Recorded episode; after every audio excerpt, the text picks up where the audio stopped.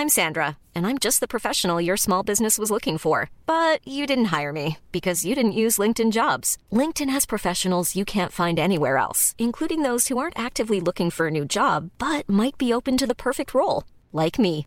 In a given month, over 70% of LinkedIn users don't visit other leading job sites. So if you're not looking on LinkedIn, you'll miss out on great candidates like Sandra. Start hiring professionals like a professional. Post your free job on linkedin.com/people today.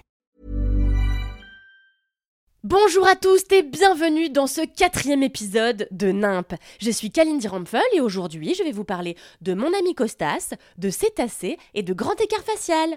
Bonne écoute. N'importe quoi, n'importe comment, n'importe où et n'importe quand. C'est dingue et c'est nimp, c'est nimp. Aujourd'hui, alors qu'on se gèle sacrément les burnes, hein, on va pas se mentir, j'ai envie de souffler un vent de chaleur sur vos jolies oreilles en vous racontant une histoire d'été, un peu comme si j'étais Abdelatif Keshish, sauf que dans mon histoire, personne ne finit à poil.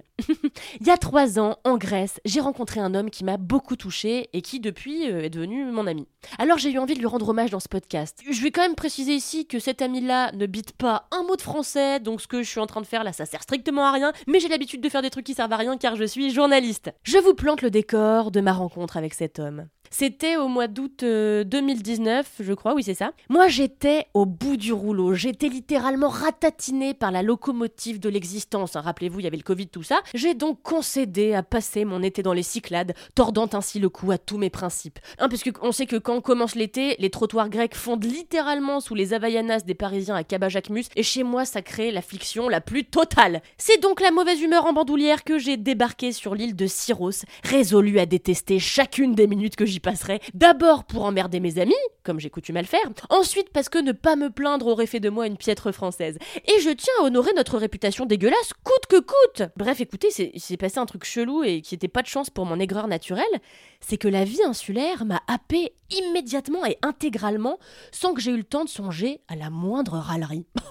le choc était total, je vous jure. Comme si sa fine gastronomie à base de beignets de courgettes et autres poulpes farcis, comme si sa mer d'huile ne suffisait pas, la capitale cycladique a achevé de me séduire à coups de figuier de barbarie, dont aucun fruit ne résistait à l'épuisette volontaire de mon hôte et désormais ami. Constantinos, dit Costas. La moustache dressée rigoureusement en deux mâts faisant cap vers le nord, le cheveu dans une érection défiant les lois de la gravité et le pectoral impeccablement moulé dans un maillot de corps imprimé camouflage sur lequel un ange libidineux tient une mitraillette. Ça fait beaucoup quand même. Costas a l'œil qui frise devant le too much, le mauvais goût à ce point assumé qu'il passerait presque pour de l'audace. Aussitôt sa connaissance faite, il a été très difficile de résister à ses nombreuses invitations à nous remplir la panse d'ouzo et de saucisses aux fenouilles sur sa terrasse, qui surplombait, je me souviens, une crique ocre et vert amande qui ferait même relativiser sa mauvaise humeur à Jean-Luc Mélenchon, et c'est dire Dans un anglais sans doute meilleur que mon grec, Costas nous a raconté ses heures sombres ou glorieuses au sein des forces armées grecques, tantôt en faisant des pompes, parce que c'est comme ça qu'on démarre une conversation en général, tantôt en faisant quelques tractions, ou même un grand écart facial entre deux chaises, tel Jean-Claude Van Damme, dans une démonstration de virilité en totale contradiction avec la pureté de son cœur.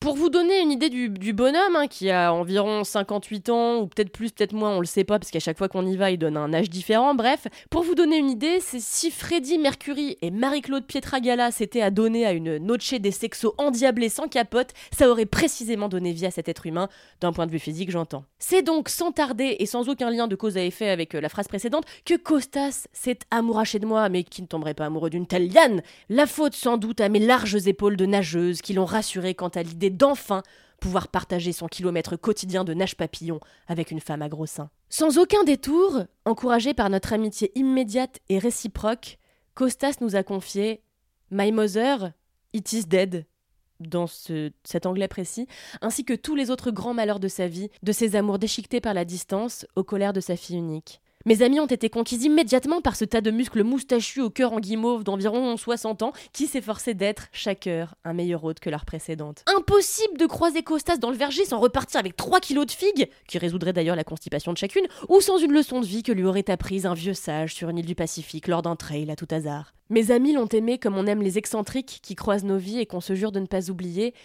Quant à moi, j'ai reconnu en Costas des traits similaires à un homme qui me manque depuis trois ans maintenant. Depuis 2019, mon père, it is dead, comme dirait Costas. Mais grâce à cet été-là, et grâce au Covid quelque part, j'ai désormais un deuxième vieux colérique obsédé par le vélo et la mer qui m'attend sur son île pour me répéter que fumer c'est dangereux. Parce que j'étais pas au courant avant en fait. J'ai un deuxième vieux sage à qui rendre visite chaque année comme il visite la mer Égée avec cérémonie et respect. Depuis, je vais à Syros chaque été et j'ai trop hâte d'y retourner à chaque fois pour retrouver le second homme à m'avoir jamais fait porter un bonnet de bain avec un trichini. À l'heure où je vous parle, Costas est sans doute en train de nager d'un morceau à l'autre de l'île sur laquelle il est né et sur laquelle il mourra sans doute, secondé par une bouée rouge qu'il s'arrime à la cheville pour se faire remarquer des jeunes zouzes sur des yachts, bon que voulez-vous? Pendant qu'il caresse la Méditerranée d'un papillon maîtrisé, énergique comme le cétacé zinzin qu'il est en son fort intérieur, je pense à lui comme je pense à mon père. Et puis je pense aussi aux gens qu'on croise en voyage et qu'on oublie, ceux qui nous racontent leurs aventures à la terrasse d'un café.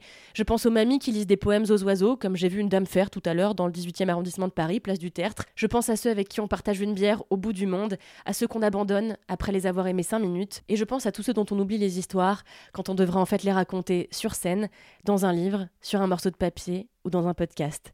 Il y a un espace pour chaque récit, chaque humain et chaque moustache, à part celle d'Hitler.